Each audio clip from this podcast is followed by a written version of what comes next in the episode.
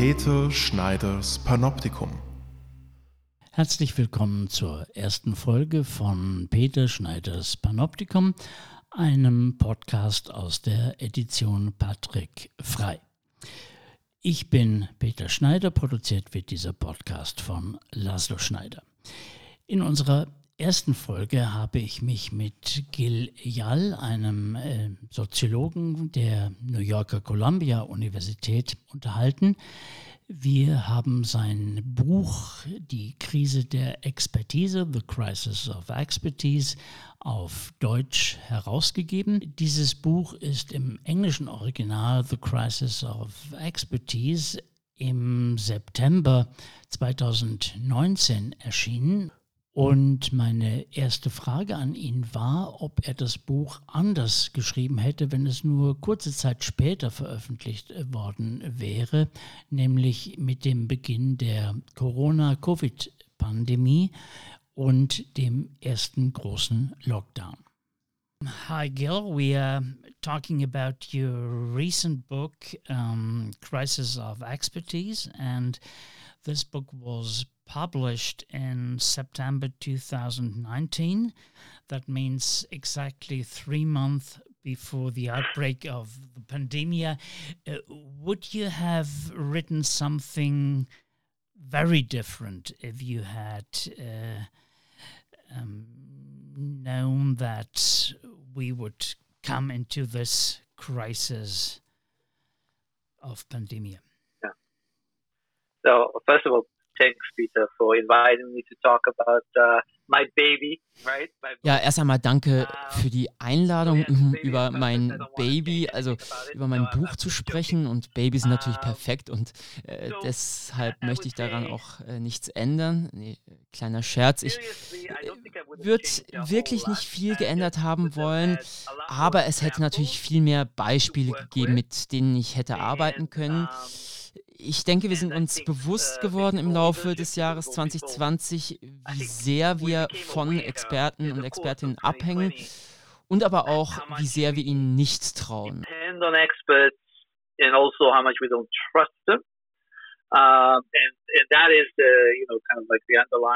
Und das ist das andere Thema des Buches, dass eine Krise aus zwei Sachen zusammengesetzt ist, aus Abhängigkeit und aus Misstrauen. Äh, die Abhängigkeit, die befeuert das Misstrauen und das Misstrauen stärkt die Abhängigkeit. Ich glaube, die eine Sache, die wahrscheinlich die Pandemie für mich sehr klar gemacht hat, ist die nationale Dimension, das Auseinanderdriften und auch die Unterschiede der Länder. So the story I was telling was die Geschichte, die ich erzählt habe, war sicher sehr richtig für die USA. Ich würde sagen, auch für Großbritannien. Auch im gewissen Maße äh, hat das die Diskussion in Kontinental, Kontinentaleuropa verändert, also in Frankreich, in Deutschland etc. Ganz sicher aber in Ostasien. Not true at all for East Asia. Natural for China, natural for South Korea, Taiwan, Japan. Äh, natürlich in China, in Südkorea, in Taiwan, äh, Japan etc. Also ich denke, ich hätte die internationale Dimension noch etwas mehr einbezogen. Yeah. And you coined some uh, two, two, two expressions. Uh, Sie haben zwei Begriffe geprägt. Der erste ist mit der Pandemie umgehen äh, indem man die Vergangenheit zeigt. Das heißt, man nimmt Risikomodelle aus der Vergangenheit. Der zweite ist ein Weg, die Zukunft aufzuzeigen, um dieses Hindernis, die Vergangenheit nur äh, zu extrapolieren, zu überwinden. Äh, wie sieht es für verschiedene Regionen aus? Asien, die USA und so weiter. Ähm, USA, and, and yeah. so on. Yeah.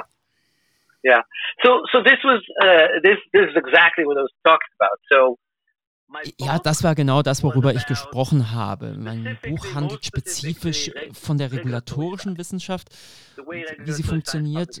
Und eben wie sie funktioniert, würde ich als Zukunft gegenwärtig machen beschreiben. Zukunft in Form von Modellen gegenwärtig machen.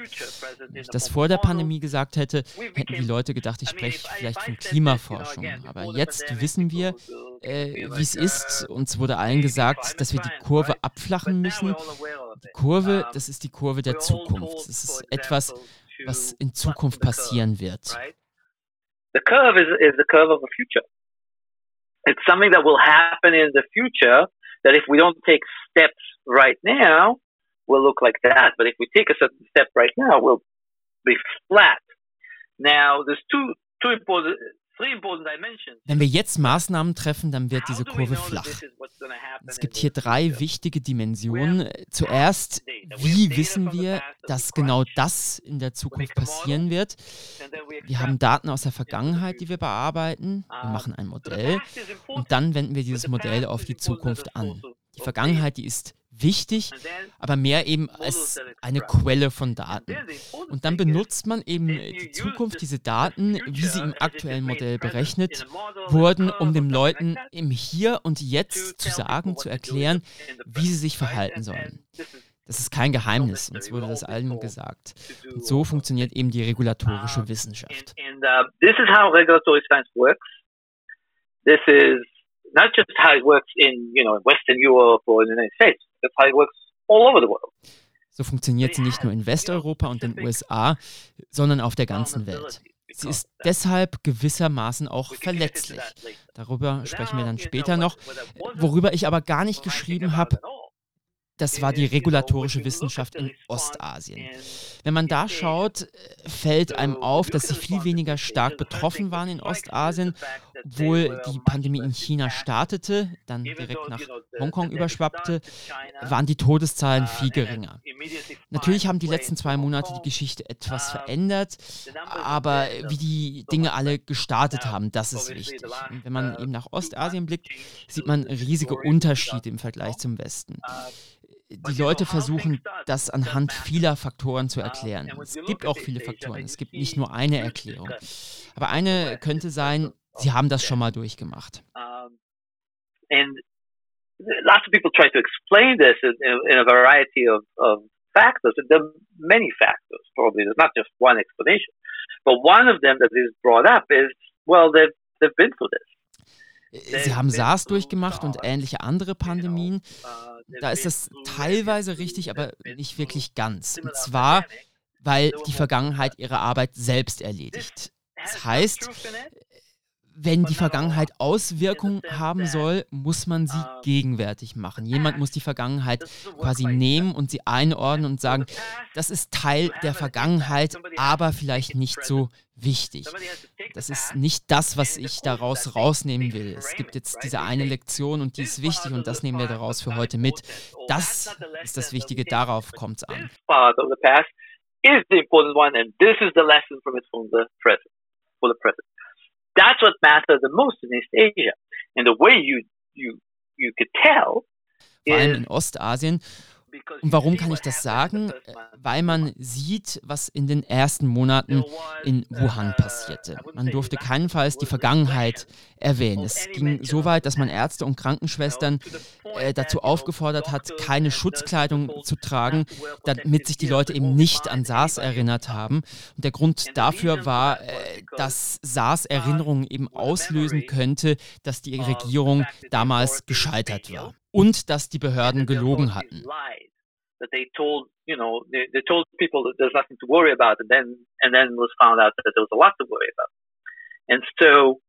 You had to break through this barrier that was the relationship to the past.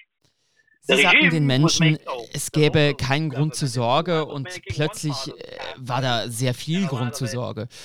Und somit musste man diese Grenze überwinden, die die Beziehung zur Vergangenheit bedeutete. Die lokalen Behörden in Wuhan haben einen Teil der Vergangenheit im gegenwärtig gemacht und äh, sehr viel eben auch nicht. Und äh, das musste man überwinden äh, um eben äh, alles wieder in die Gegenwart zu holen. Und das ist auch das Problem, äh, dass äh, die Leute dem Regime nicht gefährlich werden konnten. Weil wenn man sagt, SARS ist zurück, dann hören die Leute, das Versagen der Regierung ist auch zurück, das Vertuschen ist zurück. Äh, irgendwie hat es die chinesische Regierung dann geschafft, dass die Bevölkerung sich an, dann, an den Maßnahmenkatalog hält, also Mundschutz tragen, zu Hause bleiben etc. Sie mussten ihnen aber nicht sagen, haltet die Kurve flach. Sie haben ihnen nicht gesagt, SARS ist zurück. Und dasselbe war eben der Fall in Hongkong und in Südkorea. So it's it's it's quite comprehensive that um, we have this um man versteht also, dass die Leute denken, äh, die Behörden haben uns hintergangen, wir müssen skeptisch sein. Und äh, so musste man also Wege finden, diese Skepsis zu überwinden. Äh, was aber ist mit den westeuropäischen Ländern? Ich weiß nur von Deutschland, der Schweiz, aber in Österreich und in manchen anderen Ländern war es wohl dasselbe. Switzerland, but but I guess from from Austria and, and, and some other countries as well. Um, we had a quite strong movement of um, Corona skepticals, of Querdenker. Wir hatten einen ziemlich großen Anteil von Corona-Skeptikern, den sogenannten Querdenkern. Ähm, das war sicher kein Effekt davon, ähm, von den Behörden bisher hintergangen worden zu sein. Äh, wo würden Sie den Quell dieser bestimmten Art von Skepsis, dieses äh, Anti-Autoritarismus finden? You bring us back to talking about you know, the vulnerabilities of regulatory science. Ja, Sie haben recht, Sie bringen uns zurück zur Verletzlichkeit der regulatorischen Wissenschaft. Ich würde auch hier sagen, dass es eine Geschichte der Vergangenheit ist, speziell in Europa. Es gab hier H1N1 im Jahr 2009, da gab es auch eine Impfkampagne. Äh, das war aber damals nicht so gefährlich. Es gab da viel Kritik in Europa. Man hat auf äh, bestimmte Menschen mit dem Finger gezeigt. Viele haben gesagt, vielleicht sind die Ärzte unter einer Decke mit den Pharmakonzernen. Äh, aber das war eben ein Ding der Vergangenheit. Ich denke, hier bei äh, Covid ist es etwas systematischer. There was something from the past. But there is something I think more systematic because you also see it in the US, and, and the US did not have the same experience with H1N1. Ich kenne das ja auch aus den USA und die USA hatten nicht dasselbe äh, Problem mit H1N1. Da ist die äh, Variabilität an regulatorischer Wissenschaft wichtig. Sie ist nämlich die Wissenschaft, die einem sagt, wie man sich in der Gegenwart zu verhalten hat, auf der Basis von zukünftigen Modellen. Aber wie sagt sie einem, sich, äh, wie man sich in der Gegenwart zu verhalten hat? Sie macht eine Abkürzung. Sie sagt, wir sehen was voraus, äh, zu einem gewissen Maße auch äh, aus Unsicherheit. 70 Prozent Unsicherheit oder so. So, trotzdem sollten wir so und so handeln. Ähm, und es gibt keine Unsicherheit, dass wir nicht so handeln sollten. For example, positivity rate, right? Um, we were all told, um, you know, if the positivity rate reach, reach uh, this level, businesses and schools will be closed, maybe people will be asked to stay in their homes, etc. Funktioniert immer über gewisse Kompromisse mit diesen Kompromissen kennen wir uns aus, zum Beispiel äh, die Positivitätsrate. Man hat uns immer gesagt, wenn die Positivitätsrate dieses oder dieses Level erreicht hat, dann werden Schulen und Geschäfte geschlossen. Ähm, vielleicht müssen die Leute sogar zu Hause bleiben. Und genau da liegen die Quellen der Vulnerabilität. Äh, zuerst äh, hat es äh, umverteilende Auswirkungen, das heißt, es gibt Gewinner und Verlierer. Wenn man so einen, so einen Kompromiss hat wie die Positivitätsrate ähm, oder das auch sieht bei Umweltverschmutzung in Luft oder Wasser, wo man diese Linie zieht. Das heißt immer, einige Leute werden gewinnen und andere werden verlieren. It's because in the 1970s, the FDA invented this term, trying to tell people this is science. Namely, yeah, we make decisions that impact you, but we don't make them Und die Verlierer werden dann immer sagen, warum habt ihr die Linie genau hier gezogen? Äh, die äh, Natur, das Naturell der regulatorischen Wissenschaft ist immer ungerecht, weil die Konsequenzen immer andere sind. Deshalb, äh, deshalb heißt übrigens auch regulatorische Wissenschaft. In den 1970ern wurde ein Begriff erfunden, um den Leuten zu sagen, das ist Wissenschaft, nämlich wir treffen Entscheidungen, die euch direkt, direkt betreffen. Wir machen sie ganz objektiv. Nun muss man aber beachten, wenn man äh, solche Kompromisse einberechnet, äh, dann berechnet man auch ein Level an Ungenauigkeit ein, das man tolerieren kann. Dann bringt man ökonomische oder auch politische Bedenken ins Spiel oder rechtliche. Also was kann man da ganz legal oder illegal machen? Was werden die Leute äh, tolerieren? Da muss man noch dazu nehmen, wenn immer man einen Kompromiss macht und die Zukunft spezifisch in die Gegenwart transportiert, kreiert man Ignoranz. For example, at the beginning of the pandemic, based on past data, based on what we knew about pandemic, the CDC was telling people um, you only have to worry about infections from symptomatic people. Und zwar äh, darüber, was einem nicht ins ganz persönliche Weltbild passt. Zum Beispiel. Zum Beginn der Pandemie, basierend auf alten Daten, was man bereits über Pandemien wusste, äh, sagte man den Leuten, ihr müsst euch nur über Ansteckungen durch andere Menschen mit Symptomen sorgen. Falls die anderen Menschen keine Symptome haben, macht euch keine Sorgen. Der Mensch, äh, der das behauptete, war in den ersten vier Monaten der Pandemie ignorant, weil er eben nicht wusste, wie ansteckend Menschen ohne Symptome sind. Und es waren viele. Äh, nicht um jemanden zu beschuldigen, ich möchte nur sagen, dass es oft passiert, dass solche Annahmen Ignoranz darüber erzeugen, was man eben nicht annimmt. Ein anderes Beispiel, wir haben ein Level von Quecksilber festgelegt, das in essbarem Thunfisch verträglich ist. Aber das wiederum äh, erzeugt automatisch Ignoranz über alle anderen Quellen von Chemikalien. Äh, vielleicht hat sich das Quecksilber wegen ganz anderer Sachen äh, als jetzt eben dem Thunfisch in meinem Körper angesammelt. Es gibt also auch noch andere Gründe, wieso Leute vielleicht etwas skeptisch sind über diese Kompromisse. Those cutoffs. They have an arbitrary quality to them, and they make people wonder, um, you know, about who's being served here. Für sie sind die Kompromisse willkürlich. Und die Leute fragen sich, wem hilft das wirklich? Welche Auswirkungen haben diese Kompromisse? Und wir reagieren darauf. Und dadurch erzeugen wir noch mehr Unsicherheit. In New York City beispielsweise, wo es äh, eine gewisse Grenze bei der Positivitätsrate gab, ähm, an der Schulen geschlossen werden mussten, gab es eine Gruppe Mütter. Sie haben sich gegenseitig angetwittert und äh, gesagt, äh, los, lasst uns testen gehen, weil wir sind gesund und so bringen wir die Positivitätsrate runter und dann öffnen die Schulen wieder. So funktioniert es natürlich nicht. Es zeigt aber die Überzeugung und die Vehemenz der Menschen. Und aus all dem resultierte, dass sie die Grenze der Rate, dieser Positivitätsrate änderten. Zuerst sagte man uns, dass wir keine Masken brauchen. Dann waren Masken plötzlich okay. Dann brauchen wir keine Masken mehr, falls wir geimpft waren. Dann sogar, wenn man geimpft ist, braucht man eine N95-Maske. Und was ist die Positivitätsrate, bei der man Schulen schließen muss?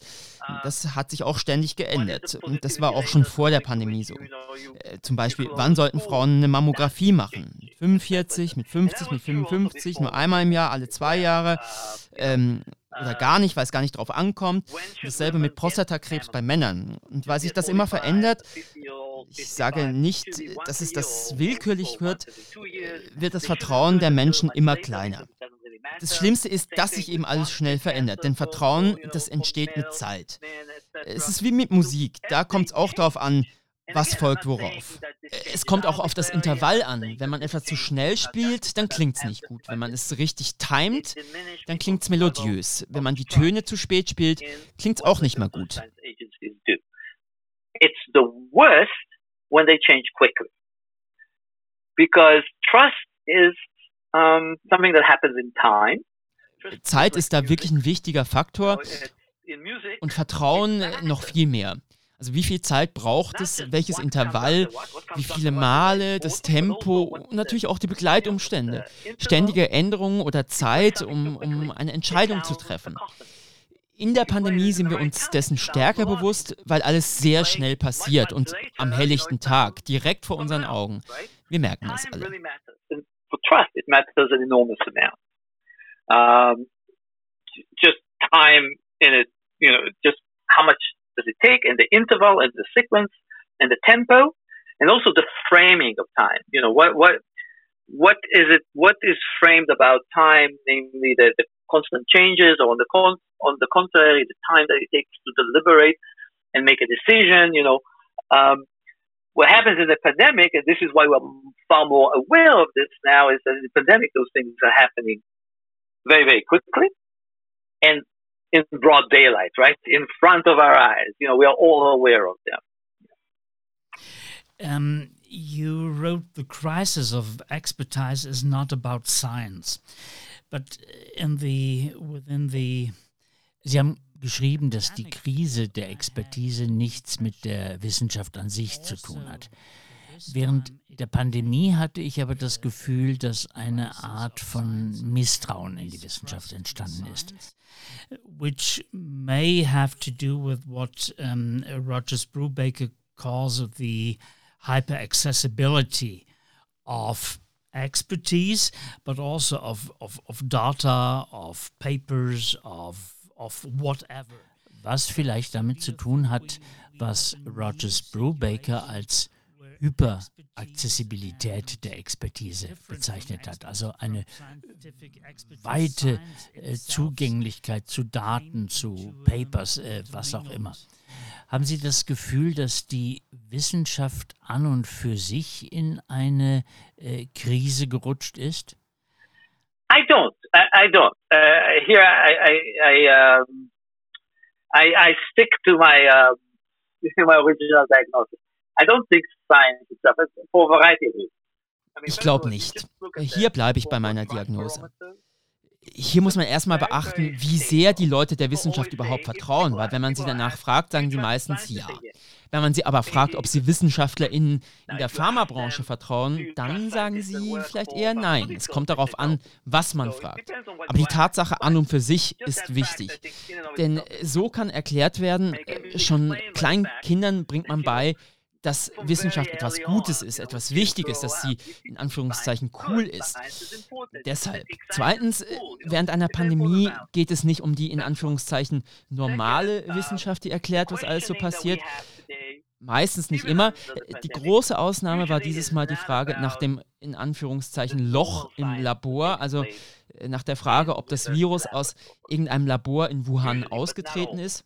So a big exception to that was the lab leak issue. The question of whether um, the virus, uh, you know, escaped out of, uh, you know, some lab in Wuhan Das äh, hat nicht einmal so viel mit Wissenschaft an und für sich zu tun, äh, aber dann beginnen die Leute sehr genau zu werden, wenn es um die Virologen und die Biomechaniker und so weiter geht, wie die zusammenarbeiten, wie sie sicherstellen sollen, dass ein Virus eben nicht austritt und äh, wie sie Nachforschung anstellen. Das ist dieselbe Art der Fragestellen, wie sie, schon bei, wie sie schon bei CRISPR vor einigen Jahren gemacht wurde, nämlich wie CRISPR bei Menschen implementiert wird. Aber meistens, und das nenne ich eben die regulatorische Wissenschaft, ist da kein großer Unterschied zur in Anführungszeichen normalen Wissenschaft. Der Unterschied ist, dass eine Entscheidung gerade jetzt, in diesem Moment, mit einem gewissen Input von außen getroffen wird. Wissenschaftler forschen viel, um herauszufinden, wie sich ein Virus ausbreitet, über Aerosol, über Berührungen, Tröpfchen etc. Das ist alles okay für die Leute. Aber in dem Moment, wo es darum geht, ob man jetzt eine Maske tragen muss, ob Schulen geschlossen werden müssen, dann wird es zum Problem. Äh, das führt die Leute dazu, den Sinn und Zweck von Wissenschaft zu hinterfragen. On how viruses uh, spread, aerosols, large droplets, or whatever. Nobody was interested. But the moment it came to inform a decision about whether you should wear a mask or not, whether it should be a mask mandate or not, should be a mask mandate in schools or not, then you know immediately that became a target. Aber wenn das passiert, beginnen die Leute Wissenschaft auch als Quelle äh, zu hinterfragen. Sie sagen, ich kann unterscheiden zwischen in Anführungszeichen guter Wissenschaft und Wissenschaft, äh, die eben nicht so gut betrieben wird. Und sie sagen, äh, ich zeige Ihnen Wissenschaftlerinnen, die es besser gemacht haben. Vielleicht haben die Leute Ihnen nicht zugehört oder die Forschung ist noch nicht so weit und abgeschlossen und veröffentlicht. Aber genau das habe ich jetzt in meiner Forschung herausgefunden, weil ich jetzt gerade zu Long-Covid-PatientInnen forsche. Die Menschen hören nicht auf dich, wenn du sagst, ich vertraue der Forschung und der Medizin nicht. Long-Covid-Patientinnen äh, beispielsweise haben guten Grund, der Wissenschaft nicht zu trauen. Sie gehen zum Arzt und schildern ihre Beschwerden und der Arzt sagt, das ist unmöglich, das kann nicht sein. Sie hatten zwar Covid, aber jetzt ist es vorbei, sie haben kein Virus mehr in ihrem Blut etc. Sie bilden sich das alles ein. Und diese Menschen führen ihre Argumentation eben darauf zurück, dass sie den Ärzten nicht trauen. Sie sagen, schauen Sie sich diese Forschung an, die ist für mich relevant. Ähm, das hat alles aber nichts damit zu tun, dass sie der Wissenschaft an und für sich nicht vertrauen. Die Diskussion um Vertrauen und Misstrauen gehört hier meiner Meinung nach nicht hin. Es geht darum, wie man vernünftig vertrauen kann. And the doctor says that's impossible. That cannot be. You know, you, you don't have, uh, you know, you, you had COVID, it's over. There's no levels of virus in your blood. Uh, there's no antibodies. Uh, uh, that's impossible. It's all in your head. Um, and but these people again, they conduct their arguments by saying, "Yes, I don't trust this doctor. I don't trust that doctor." And look at this research that these people have done. This research is relevant. That's not mistrust of science. That I would say, and, and, and I think the whole debate about trust and mistrust is misplaced. It's not about trust and mistrust. It's about how do you trust responsibly. Was wir nämlich langsam aber sicher gemerkt haben, ist, zu welchem Grad wir einfach blind vertrauen. Wenn wir uns ansehen, äh, was uns die regulatorische Wissenschaft alles auferlegt hat und wie wir den Vorgaben gefolgt sind, dann fragen wir uns, warum haben wir das getan? Ich glaube, das hat nichts mit generellem Misstrauen in die Wissenschaft zu tun. Natürlich gibt es äh, das auch, aber ich glaube, es ist nicht so ein großes Phänomen, wie immer alle denken. Obviously that exists too, but I don't think it's that huge phenomenon that people are talking. Das war der erste Podcast unserer Reihe Peter Schneiders Panoptikum, ein Podcast der Edition Patrick Frei. Aktuelle Informationen zu diesem Podcast finden Sie auf der Website der Edition Patrick Frei oder auf unserem Instagram-Account at Peters Panoptikum.